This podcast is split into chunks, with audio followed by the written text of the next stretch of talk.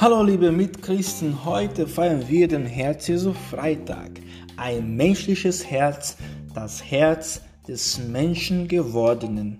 Das Herz Jesu Christi ist Träger und Vermittler der göttlichen Liebe.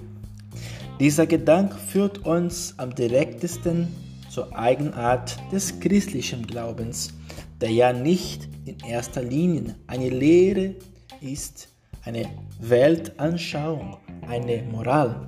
Das alles ist er auch, aber zuvor ist er ein ganzes persönliches Vertrauensverhältnis zu dem, der sagt, ich bin es, der uns auffordert, klopft an und wird euch aufgetan.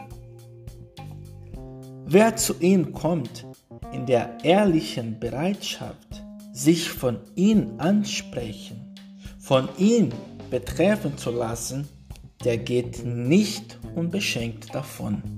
Aus dieser Quelle strömt Kraft in unser Leben als Christen. Und wir, Herz Jesu Priester, denken und meditieren in besonderer Weise heute über unser Leben und Tun in dieser Welt als Ordensmänner.